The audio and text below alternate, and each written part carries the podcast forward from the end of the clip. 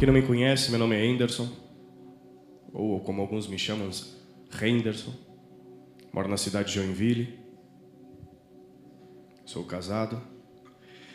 Tenho uma princesinha de sete anos, meu presentinho de Jesus. E já estou com saudade dele já. Eu gosto de ficar em casa. Coisa boa ficar em casa, né? Confesso que nem sempre foi assim. Muito tempo atrás eu não gostava de estar em casa. Hoje eu não gosto de sair de casa. Porque hoje Deus desenvolveu um lar. Muitas pessoas têm casa, mas poucas pessoas têm um lar. E um lar só pode ser promovido a partir de Deus. São coisas que nós não podemos construir sozinhos.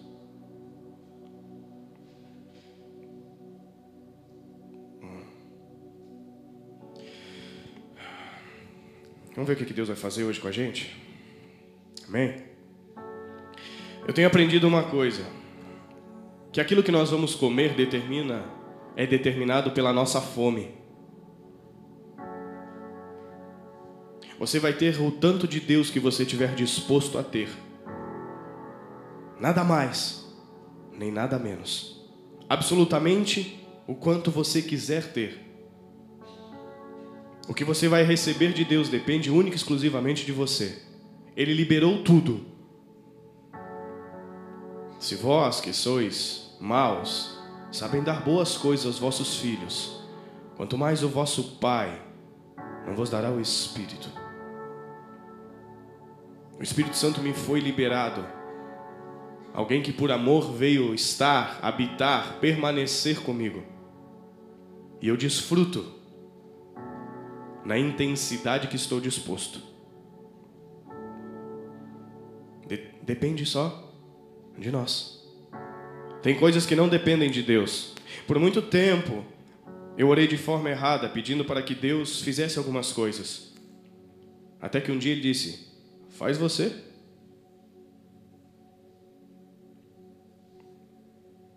Faz você. Eu queria que você pudesse me abençoar hoje. Eu queria que você estendesse suas mãos para mim. E queria que você liberasse palavras sobre a minha vida. Eu ensino a minha filha a orar de um jeito pelas pessoas.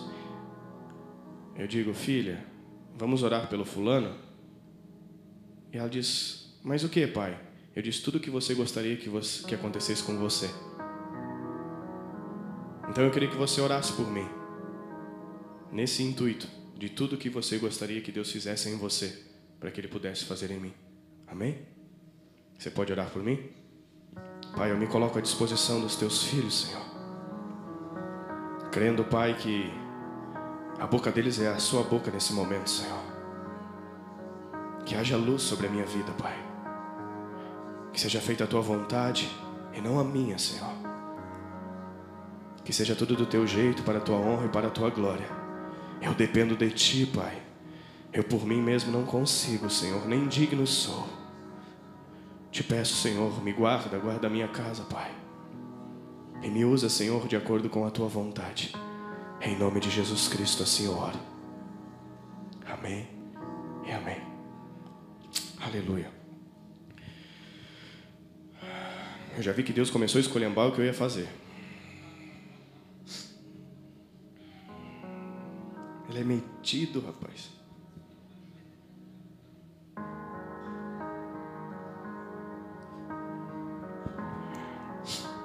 Mas vamos tentar. Quando eu entendi que tinha coisas que dependiam de mim, eu comecei a me movimentar de forma diferente. Por muito tempo eu orei dizendo: Espírito Santo, eu quero ser cheio de ti. Me enche da tua presença. Senhor, vem habitar em mim. Muito tempo eu cantei: Vem, Senhor, vem. Até que um dia ele disse: Cara, eu não vou. Eu disse: Por quê, pai? Por que, que o Senhor não vai vir? Ele disse: Porque eu já estou. Para de pedir coisas que eu já fiz. Ele disse: Eu já estou, cara. Eu habito em você. E aí eu orava, Pai, então me enche da tua presença. Espírito Santo, eu quero estar tomado por ti. E Deus disse: Não. Enchei-vos. Não vos embriaguei com vinho que há contendas, mas enchei-vos do Espírito. Eu que sou responsável por me encher. Cantando, salmodiando, cânticos espirituais. Efésios 5, versículo 18. Eu entendi que Deus começou a me responsabilizar por algumas coisas. E quando Deus começou a me responsabilizar por essas coisas, eu entendi que Ele estava dizendo assim: você precisa ser maduro. Porque nós não responsabilizamos as crianças. Nós responsabilizamos aqueles que nós entendemos que entenderam. Amém? Quem aqui é responsável? Tem uns que não são.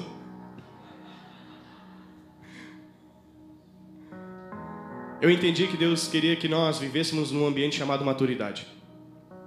Porque mesmo eu sendo herdeiro de tudo, se eu for menino, não tenho diferença de um escravo.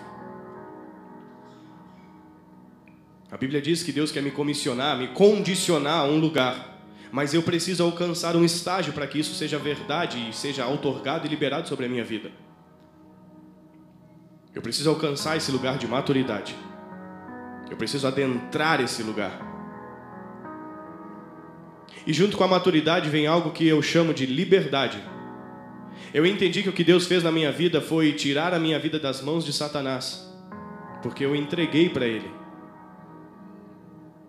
E ele pegou a minha vida, tirou das mãos de Satanás e disse: Filho, abre as tuas mãos, vou colocar ela nas tuas mãos agora. Agora você tem o controle, agora você é livre. Porque foi para a liberdade que Jesus me libertou. Amém? Eu conheço a verdade e ela me liberta. Então o objetivo de Deus é me libertar, colocar a minha vida de volta nas minhas mãos. E depois que ele faz isso, ele diz assim: agora me dá. Deus não tira, ele pede: agora me dá. Nega a si mesmo, tome sua cruz e me siga. Mas por muito tempo eu tentei fazer isso. O que eu escrevi aqui. Nós vamos conversar depois. Por muito tempo eu tentei fazer isso, negar a mim mesmo para ter uma vida com Cristo, porque é uma condição. Ele falou: se você quiser andar comigo, é necessário que você negue a si mesmo. Então tome sua cruz e depois me siga. É um processo. O que o Felipe falou ontem, nós perdemos a consciência de processo. Deus deixa isso tão claro, tão claro, que Ele constrói no primeiro dia, no segundo dia, no terceiro dia. Deus está mostrando, eu faço as coisas de forma processual. E eu preciso ter capacidade de entender isso. A minha capacidade de entender o processo me condiciona a contemplar e ver o que é bom. O ser humano tem por si só a necessidade do imediatismo. Ele criou uma consciência de que eu olho e eu não vejo o que foi feito, eu só consigo ver o que está faltando. Eu fico imaginando Deus criou os céus e a terra. Aí Deus sentou, ficou, cara, não tem árvore ainda. Não construí as árvores, meu Deus, e agora? Não, Deus para e viu Deus que era bom. Eu preciso ver o que é bom. A capacidade de entender processo me habilita para ver o que é bom. Sabe o que, que acontece? A murmuração morre. Então eu preciso entender processos. Deus está me ensinando a respeito disso. Processos. Então eu tentava negar a mim mesmo, sem compreensão, para poder entregar a minha vida a Jesus, para poder andar com Ele. Aí eu descobri que era impossível negar uma coisa que eu não controlava. Sabe por que a maioria das pessoas não consegue viver em negação, em renúncia, em abrir mão daquilo que são, em prol daquilo que Cristo quer nos tornar? Porque você não tem controle sobre você mesmo. Então Jesus está dizendo: nega a si mesmo. Mas como, Senhor, eu não consigo nem controlar? Como vou te dar uma coisa que não tenho? Então Deus diz: Eu preciso libertar você, vou comissionar isso nas suas mãos para depois você me entregar.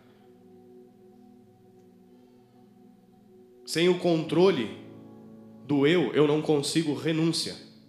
E no momento que eu consigo ter o controle disso, então eu posso determinar o tamanho da minha fome, então receber daquilo que tem disponível para mim. E ele começa a me otorgar então autoridade por meio da maturidade. Quantos estão entendendo o que eu estou falando? E quem não está entendendo, jejua, ora, clama ao Senhor. Muitas coisas que eu ouvi em algumas pregações eu não compreendi. Eu escutei, mas não entendi. Mas são como sementes que ficam armazenadas no meu espírito. Cada uma dá o fruto na estação certa. Fica tranquilo. Você não precisa compreender tudo. Nosso objetivo não é criar uma enciclopédia dentro da cabeça das pessoas, mas um relacionamento com um Deus vivo. O problema é que as pessoas sabem muito a respeito de Deus, mas não o conhecem. Nosso objetivo não é esse. Por algum tempo eu achei que isso era o objetivo a expansão da intelectualidade. Bobagem. Não que a gente não estude, tá? Então Deus estava me comissionando e dizendo: Filho, eu preciso que você amadureça, porque eu quero entregar algumas coisas na sua mão. E para isso você precisa se desenvolver. Maturidade fala de um crescimento, não só de expansão, porque tem muita coisa grande que não desenvolveu, é só inchaço. E a coisa quando está grande e está inchada, ela dói, é fácil de você identificar. O que desenvolveu, não. A criação, ela se desenvolve naturalmente, você não precisa fazer nada. Você põe a semente na terra e ela se desenvolve. E você não precisa produzir o fruto, é natural. Então eu preciso amadurecer, porque Deus quer que eu me mova de forma diferente. E quando eu comecei a entender a respeito de maturidade, eu vi que Deus começou a me dar responsabilidades. E eu quero tentar explanar um pouquinho a respeito do processo da maturidade, de como você chega nesse lugar. Primeira coisa que eu quero que você guarde: crescer dói. Crescer dói.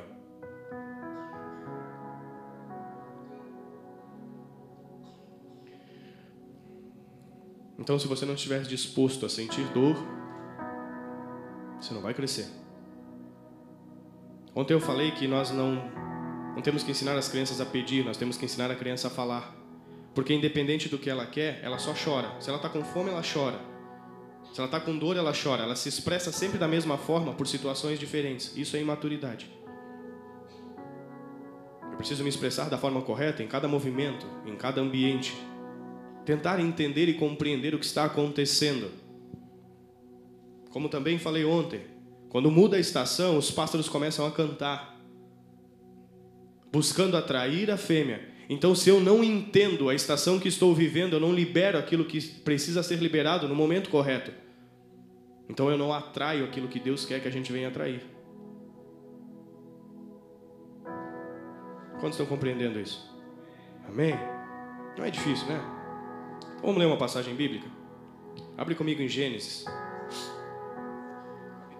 capítulo 2.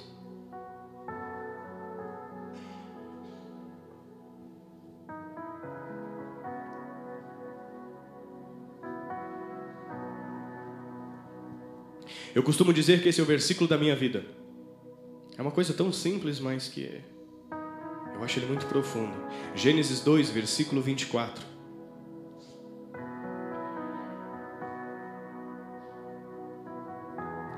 Diz assim: Portanto, deixará o homem, o seu pai e a sua mãe, apegar-se-á à sua mulher, e serão ambos uma carne. Portanto, deixará o homem apegar-se-á à sua mulher, e serão os dois uma só carne. Um dia Deus começou a ministrar a respeito disso e disse: Filho, assim você adquire maturidade. A única forma de nós nos desenvolvermos ao ponto de alcançar a maturidade é debaixo de uma paternidade. Deixará o homem o pai e a mãe. Você só vai deixar aquilo que você tem, ok? Quem deixou o carro lá fora? Porque tem carro. Não tem como você deixar o que você não tem. Então você precisa deixar o pai e a mãe. Logo Deus está dizendo, você precisa ter. Debaixo de um ambiente da paternidade, você chega numa condição chamada homem. Fora da paternidade, você nunca vai ser homem ou mulher, você só vai ser grande. A gente até cria barba assim, ó.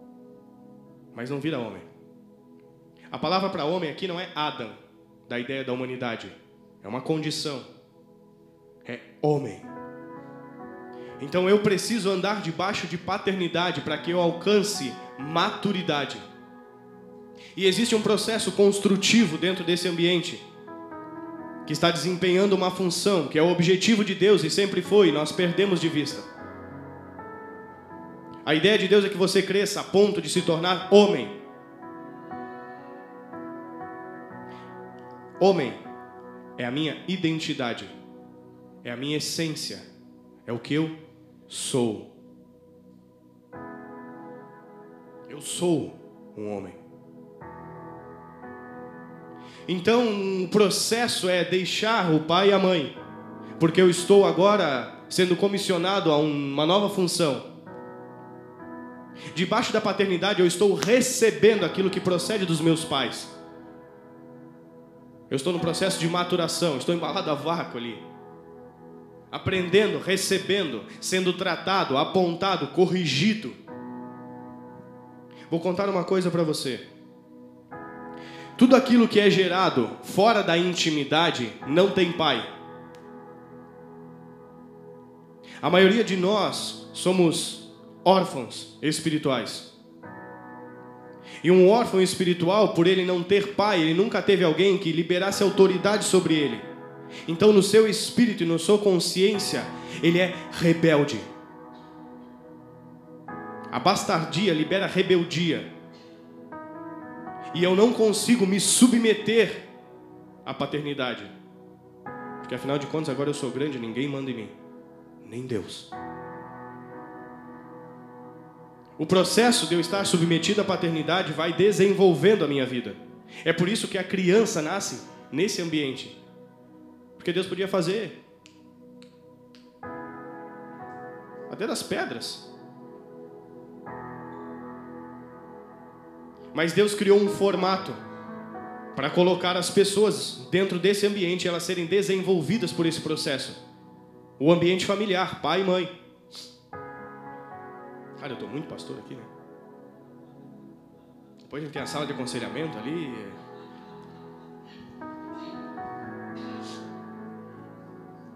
Vocês estão precisando de pastor aqui? Eu acho que eu vim para cá ajudar um pastor aí. O que você acha, Rodrigo? Te incomodar um pouco aqui.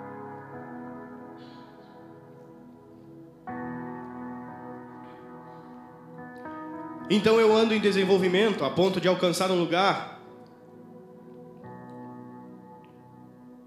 chamado maturidade, onde eu me comissiono e me entendo e identifico que sou homem. Neste momento eu vou ser redirecionado. A mulher, que também passou por esse processo, ou deveria ter passado, ou todos nós deveríamos ter passado. Então eu me torno uma coisa que nós chamamos de marido. Quem aqui é casado?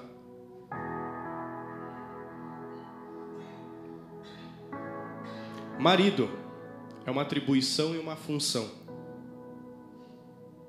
Homem fala da minha identidade e da minha essência. Eu sou. Marido é uma atribuição e uma função. É o que eu faço. É isso que sustenta um relacionamento. Marido é o que eu faço. Dentro daquele ambiente, então, eu vou começar a construir algo. Por que, que os nossos relacionamentos estão fracassados? Porque não foi um homem e uma mulher que se casaram. Não, não. Foram dois piá, ou dois guri. Foram dois pirralhos que se inventaram de se juntar. Eu encontrei nela, ou encontrei nele, aquilo que falta para mim. Eu encontrei a metade da laranja. A ideia de Deus nunca foi que você fosse metade da laranja, sim que você fosse uma laranja inteira. Sempre foi a ideia de Deus. A ideia de Deus não é você encontrar duas metades e construir elas, juntá-las. A ideia de Deus é duas coisas inteiras, suficientes, dependentes de Deus e que contribuem um com o outro. Por que então que os nossos relacionamentos estão fracassados? Porque nós não tivemos a maturidade. Então eu não cheguei a um lugar, eu não tive paternidade, por isso não cheguei a um lugar de maturidade. Entrei numa condição de funcionamento sem estar apto. Então cria os conflitos. Afinal de contas, eu nunca recebi uma atenção especial dos pais. Eu tenho uma rejeição que eu carrego e nem sei. E o dia que a minha esposa acordou e não pôde dar aquilo que eu estava precisando, eu me senti rejeitado mais uma vez. E aí eu vivo num processo chamado ressentir, ou seja, eu sinto novamente. Abre um portal na minha mente, chamado memória RAM. Registro automático de memória. Então eu já fico, pô, será que ela não me ama? Pô, o que será que eu fiz? E eu entro num processo de destruição. Então eu preciso entender os processos. A ideia de Deus é que haja paternidade, principalmente dentro do lar, para que eu chegue numa condição de maturidade e me torne homem, aquilo que eu sou. Eu não preciso fazer nada para ser homem. Eu dou um exemplo bem simples. Você tira a roupa da pessoa, você diz: Isso aqui é um homem. Tira, isso aqui é uma mulher. Não, não é o que eu faço, é o que eu sou. Então eu entro numa nova atribuição. O funcionamento, marido ou esposa, é o que eu faço. A ponto então de construir algo, um ambiente, onde eu me torno pai.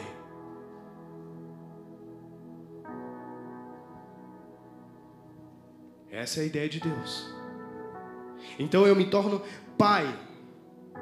Pai fala de contribuição e projeção. Eu sou, faço e repasso.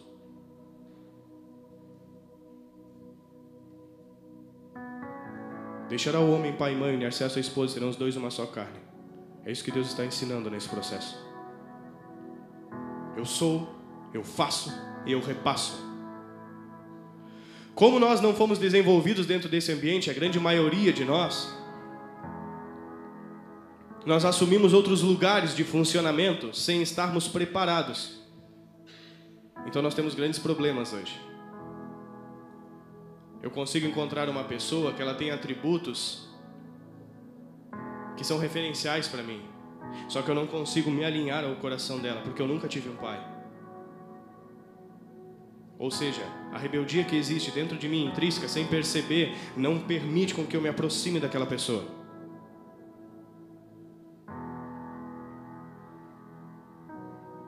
ou se me projeta diante dela, projeta para suprir as minhas necessidades,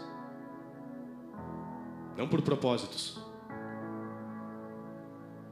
Eu costumo dizer, o princípio da honra ele está estabelecido dentro desse ambiente. Honrará o pai e a mãe. É ali que começa o conceito de honra. Para mim, o maior princípio da honra, a maior expressão da honra,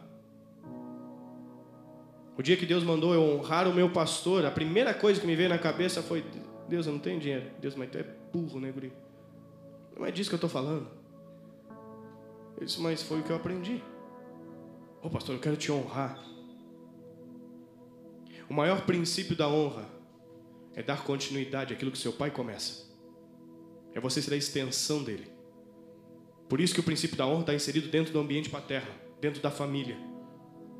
Não adianta você dizer eu quero te honrar se você não continua o que aquela, aquela pessoa começa. Eu não estou falando de funcionar igual. Eu estou falando de dar continuidade a tudo aquilo que a pessoa colocou dentro de você. Eu nasci pequenininho, cresci debaixo dos meus pais e eles me ensinaram, eles me doutrinaram, eles foram colocando valores, princípios, sentimentos, atribuições dentro de mim. E agora? Agora eu vou continuar aquilo que ele começou. Essa é a ideia de ser filho. Eu faço o que eu vejo o pai fazer. Mas Jesus, sim, você não tem umas ideias suas assim? Não. Eu faço o que eu vejo o pai fazer. Eu trabalho porque ele também trabalha. Eu estou continuando a obra que ele começou. Estou dando continuidade. Pai, te glorifiquei quando te dei uma boa oferta. Não. Pai, te glorifiquei cumprindo, cumprindo fazendo, terminando, executando, continuando a obra que me destes a fazer. Esse ambiente está inserido dentro da paternidade. Isso fala de indivíduos. Esta é a essência para o funcionamento da igreja. Quem não se encaixa dentro desse funcionamento não tem autoridade legítima para funcionar como igreja. Que seja homem, marido de uma só mulher, não espancador dos seus filhos, não dado ao vinho, conhecedor da palavra. Tem dois padrões, Tito e Timóteo, para você ter autoridade e servir como igreja. Sabe qual que é o problema dos nossos dias? A gente funciona, mas não é.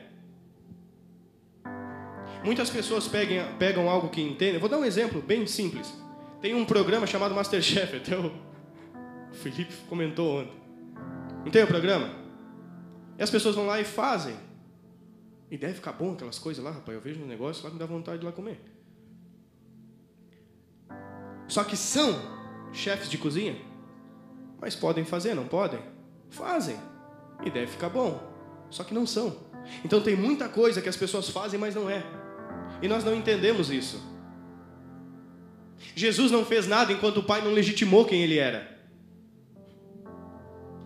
Este é o meu filho amado, em quem me compraz ou em quem tenho prazer. Ele é. Eu estou dizendo que ele é, não estou dizendo que ele faz. Eu estou dizendo que ele é. E Jesus sai dali diretamente comissionado ao trabalho, ao funcionamento, porque ele é. Então, como indivíduo particular, eu preciso entender que eu preciso passar por esse processo do ambiente paterno, aonde eu estou sendo comissionado a um lugar de maturidade para ser responsabilizado como marido, para quem for casar, obviamente. Eu estou falando de forma individual, particular, pessoas, singular. Por quê? Porque o objetivo é que a gente junte toda essa singularidade para construir uma pluralidade que aí então nós chamamos de igreja. Amém? Faz sentido?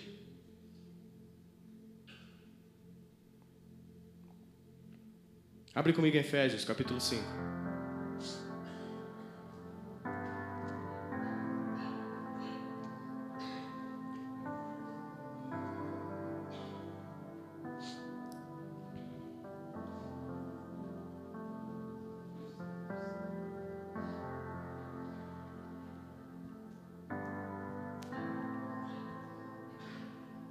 Essa ideia de família ela virou tão banalizada dentro deste formato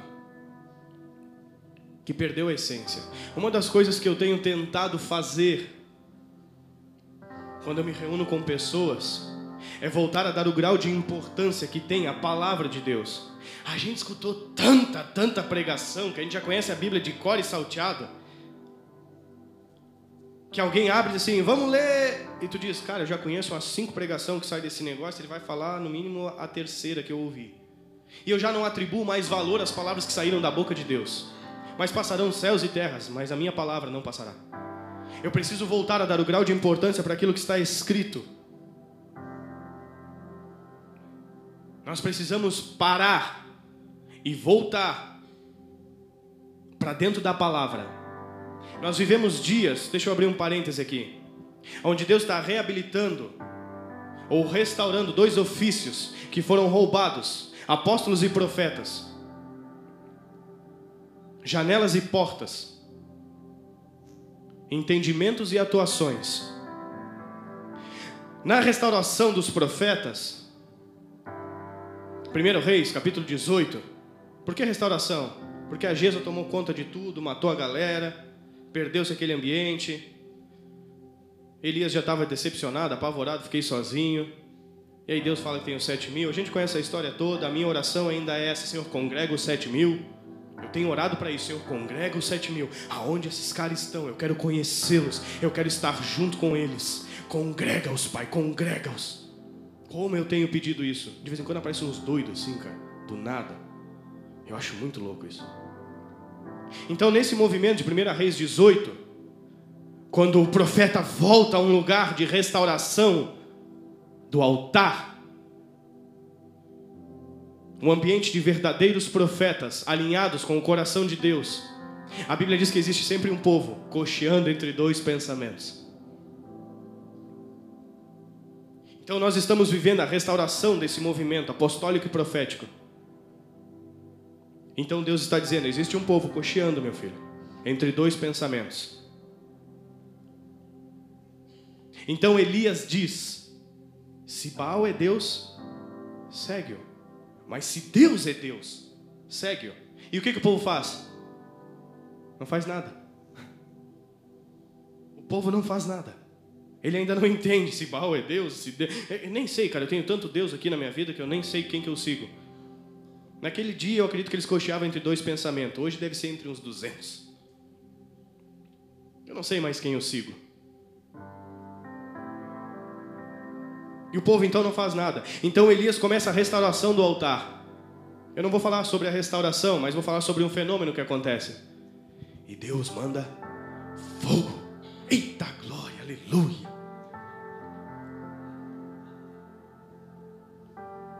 E Deus manda fogo do céu.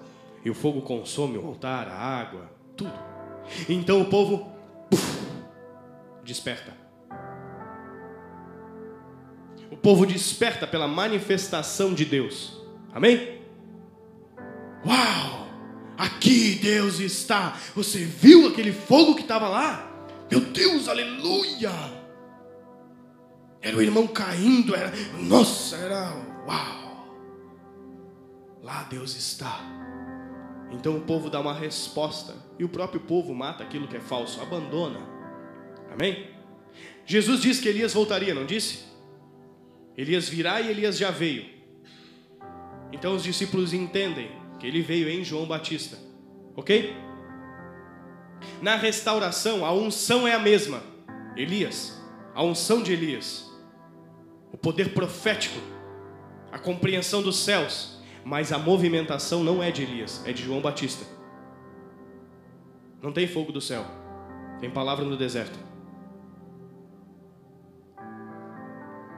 Elias não fez, é, João Batista não fez nada. Compreende? Não choveu fogo do céu, não parou as nuvens, não choveu nem água do céu. Ele não movimentou. O que, que Deus está sinalizando? Filho, eu estou restaurando esses dois ofícios. Mas a movimentação é diferente. O povo ainda coxinha entre dois pensamentos está procurando fogo. E eu estou dizendo, é a palavra. E é por isso que eu disse, nós precisamos voltar para a palavra. A movimentação desta unção é diferente. A movimentação é de João Batista. A unção é a mesma, mas a movimentação é outra. Então pare de procurar e se torne. Pare de procurar e se torne. O que você procura está dentro de você. Não está fora. Está dentro. Eu ainda estou. Vai, não, ali vai cair fogo. Não, vai vir da. Da onde vai vir o fogo? Então eu começo. Amós 8, versículo 11, se não me engano, diz que Deus mandaria fome e sede sobre a terra. Não de comida nem de bebida, mas de ouvir a palavra de Deus, e o povo andaria errante de mar em mar procurando e não encontraria. O que, que Deus, o que, que Deus diz que está faltando? A palavra. Não está falando, não tá faltando alguém que expresse ela, alguém que leia ela para nós. Não é disso. Está faltando a propriedade que existe nela, que foi roubada, que foi excluída. Então nós, quando alguém fala alguma coisa, algum versículo, a gente já conhece mas a própria palavra que saiu da boca de Deus não me afeta. Eu sempre digo que quando a gente compreende a palavra de Deus é como você bater de frente com um bitrem. Sobra nada. Eu não bati de frente com o bitrem, nem vou, aleluia, mas eu imagino que não sobe nada. Então nós precisamos dar o valor que tem a palavra. A movimentação é essa, é palavra no deserto. E eu acho fantástico a ideia de palavra no deserto. Porque eu fico imaginando como é que eles ouviram João Batista lá sozinho pregando: arrependei-vos, raça de víboras. Pensa num banner top para você botar na frente da congregação. Arrependei-vos, raça de víboras. E sabe o que era fantástico? Que as pessoas passavam e diziam: Ei, vamos lá! As pessoas vinham para ouvir João Batista. Cara, tem uma coisa muito louca lá. O que, que é? Eles estão nos chamando de víboras, vamos lá. De bicho peçonhento, venenoso. De primo do cão. Víbora. Cara, e as pessoas iam àquele lugar e eram batizadas por ele. E a movimentação de João Batista faz algo fantástico. Que ele diz: Vai vir alguém que já é antes de mim. Eu vos batizo com água, mas ele, ele vos batizará com Espírito e com. João Batista, alinhado com a palavra, na movimentação correta, no tempo correto, ele tinha compreensão do Espírito Santo. Porque ele era cheio do Espírito desde o ventre da sua mãe. Uma pessoa que está alinhada com o coração de Deus, ela tem a capacidade de compreender as profecias que estão sendo liberadas pela palavra. É por isso que nós precisamos voltar para a palavra. Não se trata só de pregar o evangelho, simplesmente de falar alguma coisa que está escrito. Se trata de liberar o que, está, o que deve ser liberado na forma certa, no tempo certo, do jeito certo. Jesus nos ensina isso tantas e tantas vezes. Ele fazia para que se cumprisse o que foi dito. Então nós precisamos voltar eu preciso entender que se Deus falou por meio de Adão sobre um ambiente de construção que deixará pai e mãe, para que, que Adão fala que tem que deixar o pai e mãe? Para que, que Adão fala sobre pai se Adão não tinha um homem sobre ele, um pai? Isso fica um ponto de interrogação muitas vezes na minha cabeça, ficou muito tempo. Por que, que ele está expressando isso? Nesse ambiente de singularidade, para que haja desenvolvimento de um ambiente familiar preparando-nos para funcionar como sacerdotes. Porque aquilo que vai ser introduzido no ambiente que Deus tem, a Canaã espiritual, é eu e minha casa. Quantos estão compreendendo o que eu estou falando? Não diz amém se você não compreende. Pela fé, né? aleluia. É eu e minha casa, esse ambiente de singularidade. Então agora eu vou lá mais para frente para ver um ambiente de pluralidade. Eu quero funcionar com a comissão daquilo que Deus me otorgou. Efésios 5. Versículo 31. Totalmente diferente. Vamos lá. Por isso, deixará o homem, o seu pai e a sua mãe, se unirá à sua mulher, e serão os dois numa carne. É o mesmo versículo que nós lemos lá. Só que agora Paulo traz uma nova atribuição. Grande é este mistério. Digo, porém, a respeito de Cristo e a igreja. Uau! Quando eu li isso aqui, não entendi também. Mas o que, que Paulo quer falar? Nós lemos um versículo que não fala sobre um relacionamento. Deixará o homem e a mulher e serão os dois uma só carne. Qual que é a diferença entre a noiva e a esposa. Por muito tempo eu me enxerguei como a esposa, como a noiva do cordeiro. Muito tempo. Sendo preparada. Nós estamos trabalhando na preparação da noiva, da noiva. E aí Paulo vem com uma coisa muito louca. Paulo me fala de casamento. E ele diz: Mas eu não estou falando a respeito do homem e da mulher, eu estou falando a respeito de outra coisa. Eu estou falando de Cristo e a igreja. Vocês conhecem a noiva, mas vocês não conhecem a esposa. A noiva vive num ambiente de relacionamento. Quem aqui tem relacionamento com Deus? Mas a noiva não pode ter intimidade.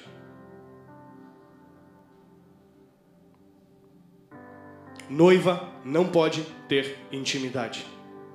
E aí Jesus olha um dia para nós, por meio da palavra, e diz assim: eu e você somos um. Jesus está falando: o que eu quero não é relacionamento, é intimidade. Jesus está falando: ser noiva não é suficiente para o relacionamento que eu quero construir, porque o relacionamento que eu quero construir é necessário intimidade. Eu quero que você se torne esposa. Aí eu comecei a entender algumas coisas de por que, que muitas movimentações não têm autoridade. Quem aqui está noivo? Ah, você está noivo.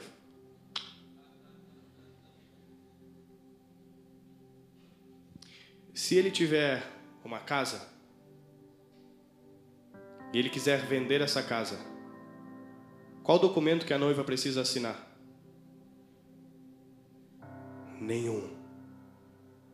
A autoridade está centralizada nele.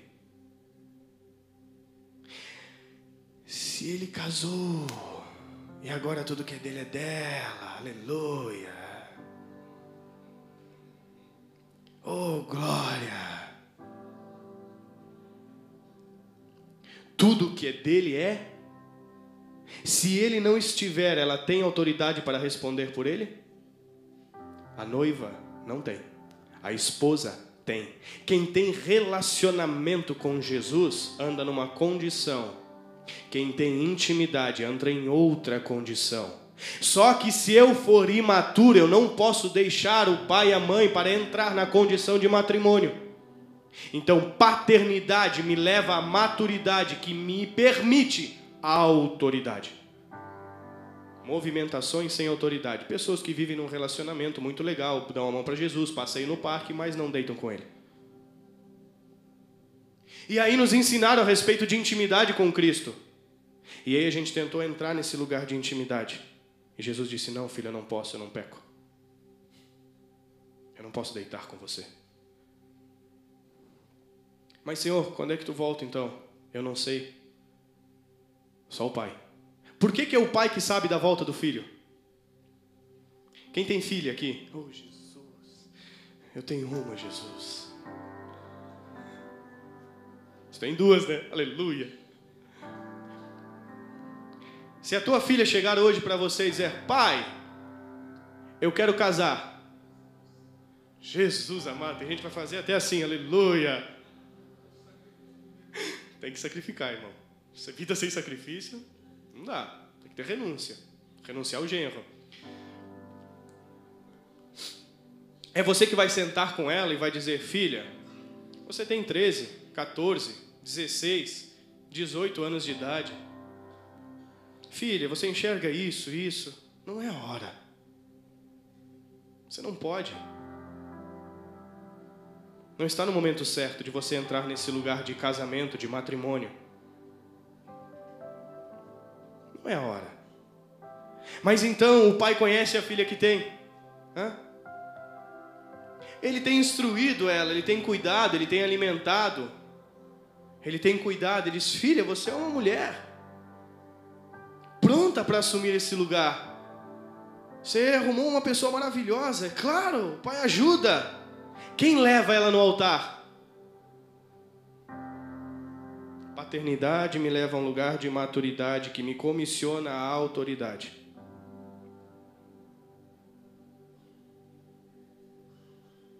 Quantos estão entendendo isso? Então eu preciso entender que para que eu funcione como igreja no modelo coletivo, eu preciso primeiro andar no modelo singular de paternidade, entendendo, vivendo, recebendo desenvolvendo para daí então entrar num ambiente coletivo de funcionamento. Por quê? Porque homem ou mulher é o que eu sou, mas quando eu entro na condição de marido ou esposa é o que eu faço. Nós somos o corpo de Cristo sobre a terra. O que, que o corpo é? A atividade de Deus. Ele é o cabeça e nós somos o corpo. O corpo se movimenta, o corpo faz. Então Deus está dizendo: Eu quero levar para vocês para uma condição de autoridade. Eu quero levar para vocês para um lugar onde vocês têm legitimidade para o funcionamento sobre a terra. Porque a ideia é que eu e você sejamos um. Eu sempre entendi a unidade como juntamento. Uh -uh. Todo mundo alinhado pelo mesmo propósito. Bobagem.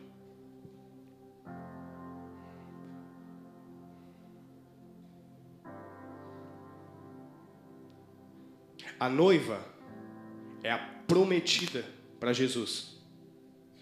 A esposa é a preparada. Ela cresceu, se desenvolveu, o pai diz: Você está pronta para a intimidade. A noiva é a promessa. Profecia, palavra, Bíblia. E a esposa, a preparada, a adequada. A profecia, a palavra. Amém? A noiva, ela tem a intenção. Ela quer casar. Ela tem uma intenção. Cara, a noiva quase fica doida, né? Jesus. Abre um parêntese. As pessoas gastam mais tempo preparando o casamento do que preparando-se para o casamento. Isso é um caos. Um ano preparando festa, decoração, convite. Uou! Preparando o casamento, mas não preparam-se para o casamento. Isso é um problema. Oh, Jesus. Deus vai dar vitória, aleluia.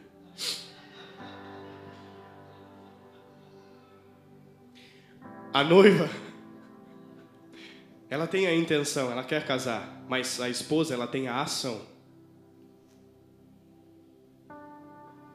A noiva, ela quer casar, ela tem intenção, vontade, desejo aqui dentro. Eu quero casar e o vestido vai ser assim e zaz, zaz. Hum.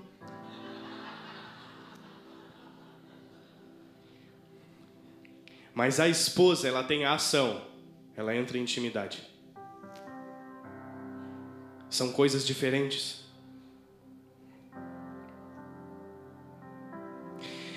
A esposa é o desenvolvimento da noiva. Fala do segundo estágio.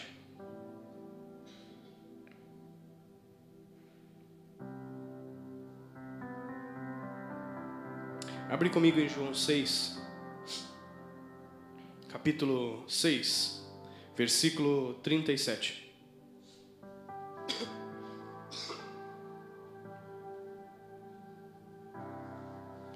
Deus está transicionando a sua igreja. Em 2011 eu ouvi um homem falar uma frase.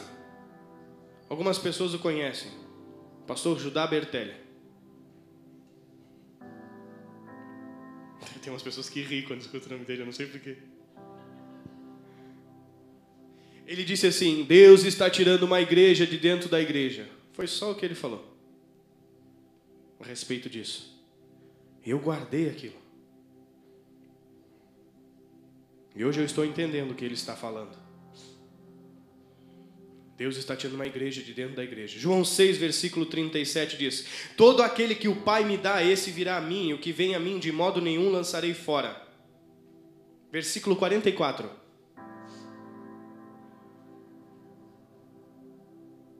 Ninguém pode vir a mim se o Pai que me enviou não o trouxer, e eu o ressuscitarei no último dia.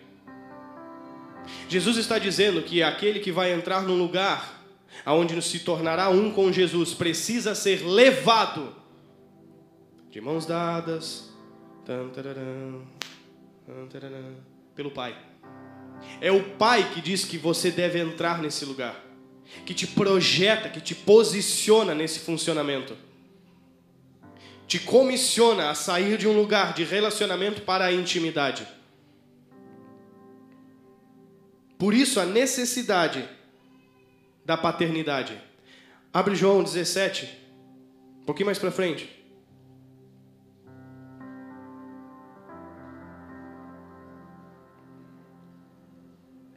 Versículo 12. João 17, 12.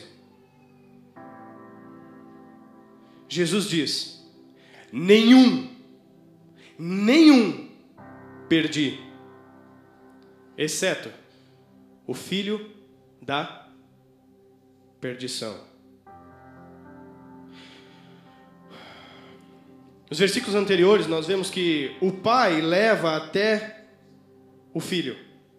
É o pai que diz: Você está pronta para um lugar de intimidade? Então dá aqui a mãozinha, vamos entrar nesse lugar. Eu sei o que você é, porque eu te preparei. Então eu vou te projetar para esse lugar de intimidade. Eu vou te liberar para entrar nesse lugar. E Jesus não perde nenhum que o Pai conduz.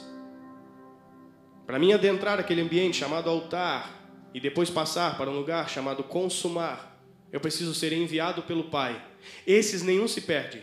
Qual que se perde? O que é o filho da? Não tem pai.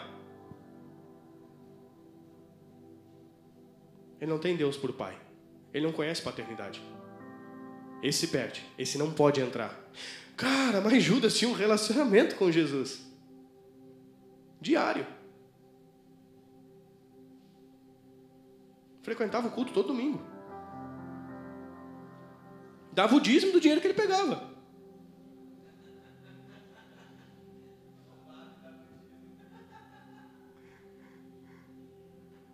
Relacionamento não é suficiente. Porque a ideia de Jesus nunca foi que você se relacionasse com Ele. Foi que se você se tornasse o que Ele é. Somos um. Eu quero que vocês sejam o que eu sou com o Pai. Um. Eu não quero simplesmente ter encontros com vocês. Eu quero estar em vocês. Essa é a diferença do que Paulo está falando. O marido e a mulher são um, uma só carne. Eles têm intimidade. Fala de sexualidade. Se você procurar religiões pagãs antigas, você vai ver que os oráculos mais fortes, digamos assim, têm a ver com o ambiente da sexualidade, sacerdotes e sacerdotisas. Porque tudo que Deus criou no natural expressa o espiritual. Paulo está dizendo: grande é esse mistério sobre casamento, ser um, sobre intimidade, sobre um estar no outro. Mas eu não estou falando só de vocês, eu estou falando de Cristo e a igreja. O Espírito e a noiva dizem. A palavra ali é a esposa, tá?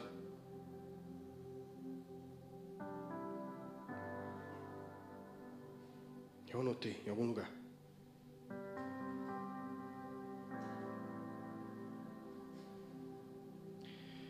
Eu lembro onde está.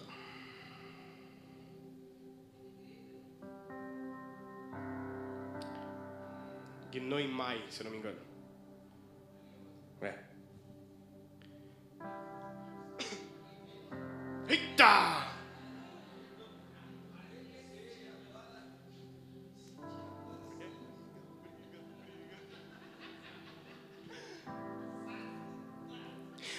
A essência daquela palavra para esposa fala de recém-casada e fala de preparada. Fala de consumação.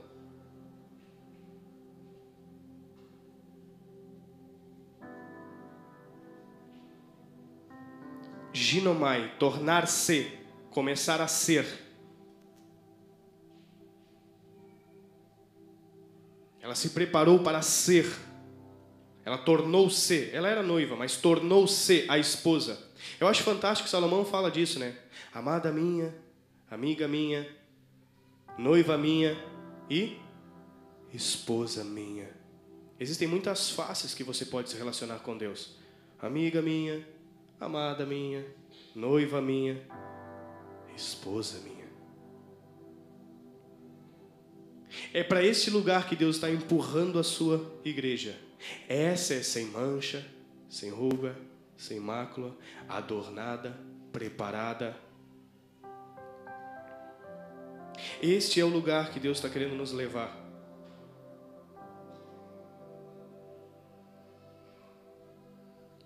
Da singularidade para a pluralidade.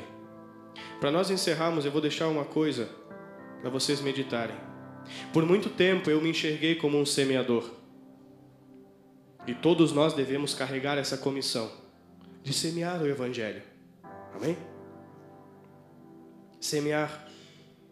Marcos 4, capítulo, versículo 3, assim: Ouvi, eis que saiu o semeador a semear. E aí fala sobre a terra, lança aqui, lança ali. Todo mundo conhece essa parábola. Então, um semeador, ele semeia. Eu preciso entender que aquilo que eu sou libera o que eu faço. Ok? Sempre. Nunca tente fazer o que você não é. Que é algo que a gente fala muitas vezes, de reproduzir aquilo que nós não entendemos. Você reproduz a ignorância. E não se trata só de entender, mas sim de se tornar aquilo que compreende. Hum? Então, um semeador, ele sai a semear. É óbvio né, que o semeador saiu a semear. Cara, tem coisas que são tão óbvias que a gente leva tanto tempo para enxergar, pelo menos eu. É que eu sou mais tapado um pouco, mas não dá bom. 1 Coríntios 3 diz: Eu plantei, Apolo regou, mas o crescimento veio de Deus, de modo que nem o que planta é alguma coisa, nem o que rega, mas Deus o que dá o crescimento. Então Deus está falando que existem atribuições diferentes. Um semeia, outro rega, e Deus faz o negócio crescer. E o semeador é o cara que semeia. Tá tudo certo. E eu acredito que o cara que foi o regador é o cara que rega, né? Mas aí Jesus diz assim: gente, vem cá que eu preciso pedir para vocês interceder aqui. Vamos juntar? Junta a galera, eu preciso pedir uma coisa para o pai, eu não vou pedir sozinho, eu vou comissionar vocês para pedir também. E assim, eu não estou precisando de nada, eu nunca peço nada para o pai, vocês nunca me viram pedir nada, já viram eu pedir alguma coisa? Vocês não veem eu pedir nada. Ó oh, pai, faz isso, ó oh, pai, faz aquilo outro. Não. Papai comissionou a mim, me deu autoridade, eu sou um com ele. Até quando eu ressuscito Lázaro, eu faço uma oração para que as pessoas saibam que o Senhor me ouve. Quem lembra disso? Hum? Mas eu vou ensinar vocês um, algo que eu quero que vocês peçam. Mateus 9,38 diz: Rogue ao Senhor da seara. Quem vi? Bom, se semeador é o que semeia, ceifeiros é o que? Bom, então Deus está dizendo assim: Filho, todo mundo sai a semear, mas nós precisamos de uma qualidade de pessoas que nós vamos ter que pedir para Deus levantá-las, que são ceifeiros. Semeador é um cara especialista em semente. Ele entende tudo a respeito daquilo. Ele sabe que tipo de semente, qual distância na terra, qual profundidade lançar a semente. Ele entende a respeito de sementes. Ceifeiros entende a respeito de frutos. É uma outra perspectiva. Um planta, outro rega. E tem um outro tipo de pessoas que Deus está dizendo: eu preciso que vocês encontrem-os são os que colhem. O, o ceifeiro ele tem a capacidade de identificar se o fruto está pronto para alimentar alguém ou não. É um outro tipo de pessoas. Fala de um ambiente maduro, onde ele consegue discernir se aquele fruto está maduro ou não. Porque às vezes você olha e. Oh, e você. Tá azedão, né? E aí o que você faz? O problema não foi do fruto que estava azedo, foi eu que colhi antes do tempo. A minha incapacidade abortou aquele fruto. Por que, que eu não tive capacidade de identificar aquele fruto? Já estou terminando. Porque eu não amadurecia. A maturidade me traz a capacidade de compreensão. Se você botar uma criança aqui e nós fizermos algumas coisas, talvez ela ache que se tiver duas pessoas conversando muito alto, talvez ela identifique que seja uma briga. Ou se tiverem duas pessoas brigando, talvez ela identifique que estejam conversando alto. Talvez ela não discirna. Mas o maduro não, ele consegue discernir. Então Jesus está pedindo: rogue ao Senhor da seara. Nós precisamos dessas pessoas.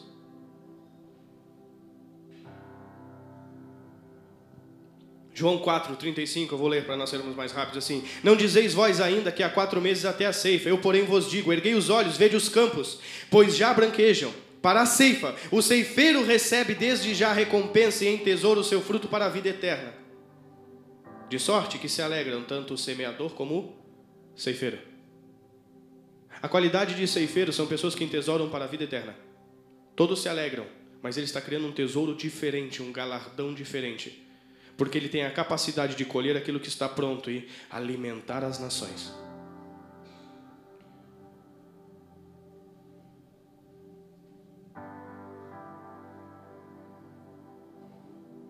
Esses são os ceifeiros.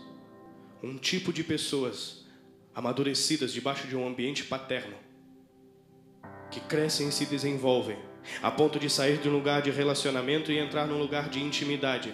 Eu vou contar uma coisa para você: se você quer gerar o que Cristo tem, você precisa entrar em intimidade. Eu não vou falar disso aqui, mas eu vou deixar um ponto de interrogação para você buscar na palavra. Por muito tempo nós falamos sobre ceia, comer da minha carne e beber do meu sangue. Como é que o homem participa do corpo da mulher? Hã? Hã? Pensou? Pensou, né? Tá. Como é que a mulher participa do corpo do homem? O que é o sêmen? Sangue envolto de glicose. Jesus disse: Você não comer da minha carne, se você não beber do meu sangue, você não terá vida em você. Eu quero gerar dentro de você, mas com relacionamento não dá. Você precisa deitar comigo. O dia que Deus me fez entender o que ele estava falando a respeito de ceia, eu pirei.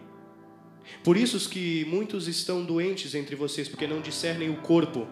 Eu tenho 12 anos, Jesus, eu quero deitar contigo tem 33, pode? Não pode, filha, você não discerne o meu corpo. Eu não vou deitar com você. Quantos estão entendendo? Não estou falando que você não pode participar da ceia, tá? Vou deixar um pepino para o Rodrigo. Eu estou falando que existe uma outra compreensão espiritual e profunda que Jesus estava querendo liberar. Você precisa comer da minha carne e beber do meu sangue. Eu quero engendrar em você o que eu sou, e para isso é necessário intimidade. Para isso você precisa, no ambiente singular, andar em maturidade, porque você tem Pai. Então saia desse lugar de imaturidade, submeta-se a uma paternidade. Deixa a varinha. Essa parte ninguém gosta, né? Dói, mas é bom, gente. E aí então você entra num lugar de maturidade, é comissionado a um funcionamento chamado matrimônio, e eu e ele somos um. Então ele diz: Filho, agora tudo que eu sou, você também é. Eu e você somos um. Agora você tem autoridade para vender a casa dele quando ele não tiver. É isso que Jesus está dizendo. A minha igreja me representa sobre a terra. Qual? Aquela que é minha, que eu e ela somos um, que deita comigo na cama, que carrega o que eu sou, que eu engendrei dentro dela. Essa tem autoridade para dizer: para! em meu nome. Mas quem tu és aqui? O meu sobrenome é o mesmo dele, nós somos casados, eu mando. Não em pessoas. Hã? Eu mando. Mas você, eu sou a noiva, eu tenho relacionamento, o conheço, sei das suas vontades, dos seus desejos, mas eu ainda não consegui entrar no lugar onde ele pôde fecundar em mim. Entende a diferença? Então eu quero dizer para você que Jesus está te chamando a partir de agora, que você entendeu, a entrar nesse lugar de maturidade, porque Ele quer te comissionar com autoridade. A autoridade está ligada diretamente a quem eu sou. E porque eu começo a adentrar esses lugares de maturidade, então Deus começa a liberar coisas responsáveis para mim. Enchei-vos, ele diz. É tua responsabilidade agora. Você entendeu? Um conselho: sai correndo. Porque não tem mais volta. Ele está dizendo: Eu não levo em consideração o tempo da vossa ignorância, mas o tempo da vossa sabiciência eu vou te cobrar. Eu quase surto quando Deus começa a falar comigo. Eu digo: Para! Pai, o santo é de barro. Eu digo para ele: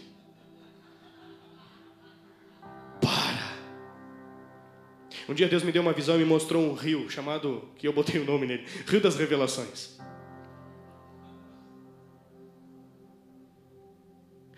E Deus me mostrou eu entrando e botando a cabeça dentro daquele lugar. E em frações de milésimos de segundos, foi um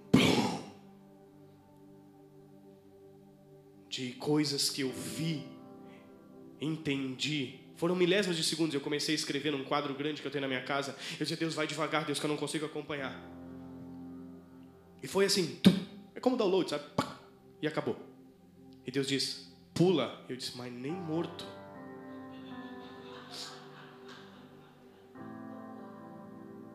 Pula. Eu disse, não vou entrar nesse troço. Tá, tu quer me deixar louco? E hoje eu entendo que eu posso acessar esse lugar, mas eu ainda não descobri como ficar lá dentro. Eu entendo que eu não tenho estrutura para receber tudo, ou mais. Eu preciso amadurecer muito mais. Eu preciso andar debaixo de paternidade. Quando eu entendi Gênesis 2:24, eu procurei o meu pastor. Disse, cara, eu entendi que sem paternidade eu jamais vou ser maduro. Eu não quero ser um piá para sempre. Ele ficou me olhando com uma cara de tacho assim.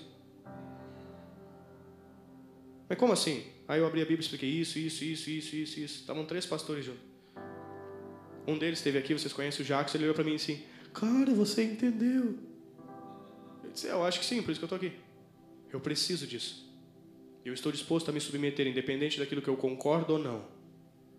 E eu vou te honrar. Como? Continuando o que você começa.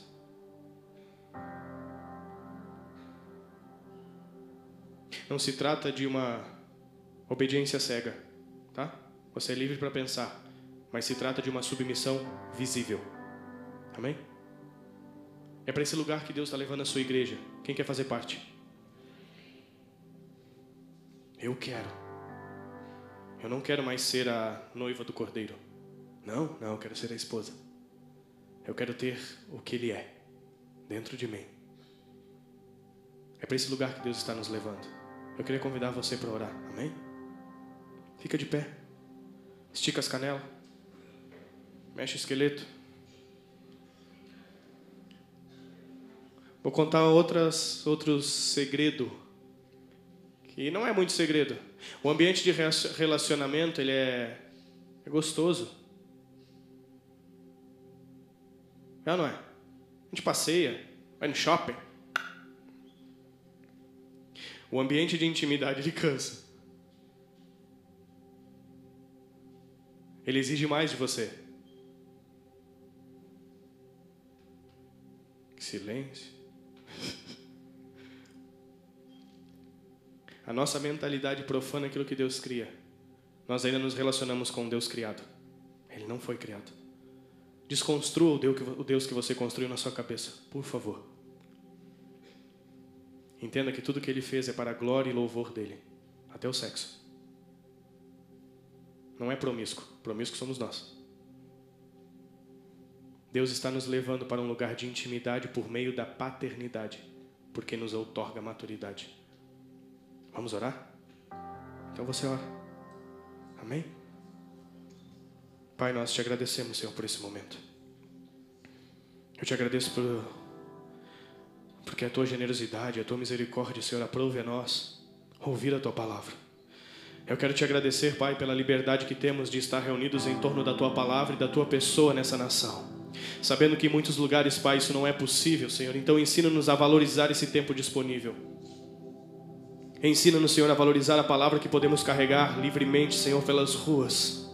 Ensina-nos, Pai, a dar liberdade, a dar valor à liberdade, Pai, como pessoas maduras, Senhor. Enquanto tantos outros, Pai, por meio da liberdade se perdem. Ah, Senhor, leva os teus filhos para um lugar de maturidade, meu Pai. Condiciona o Senhor a um lugar de responsabilidade, Senhor, para que haja, Senhor, intimidade verdadeira, plena e absoluta, a ponto de gerarmos aquilo que procede de Ti. Sim, Papai. Proclamamos, Senhor, proclamamos a Tua palavra neste lugar, Pai, e ela não volta vazia. Te adoramos com aquilo que temos e somos.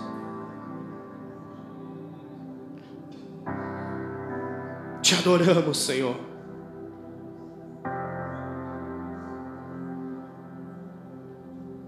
A chave da adoração está na intimidade. Davi entendeu. Nós queremos entender, papai. Porque o Senhor ainda procura. Leva, Senhor, para esse lugar de maturidade, meu Pai. Leva-nos, Senhor. Leva-nos. Que essas sementes, Pai, gerem frutos nos teus filhos. Que ao saírem daqui, Pai, eles entrem nos seus quartos, Pai, com essas porções nas mãos, Senhor, e comecem a lacrimejar sobre elas, Pai, para regá-las e gerarem frutos sobre elas. Pai, nós queremos entender as tuas verdades, Senhor. Oramos, Pai, porque entendemos que as nossas orações já foram atendidas. Simplesmente estamos manifestando e liberando aquilo que é o teu desejo. Proclamamos a esposa do Cordeiro, Pai, nessa cidade, Senhor. A esposa do Cordeiro. O Espírito e a esposa dizem: Vem, estamos prontas para ti. Estamos prontas para um lugar de intimidade contigo, para gerar o que sai de ti.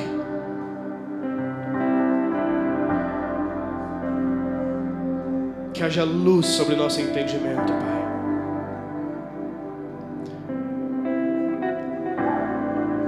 Em nome de Jesus Cristo, Senhor. Assim eu oro e eu te agradeço, porque eu sei que tu sempre me ouves.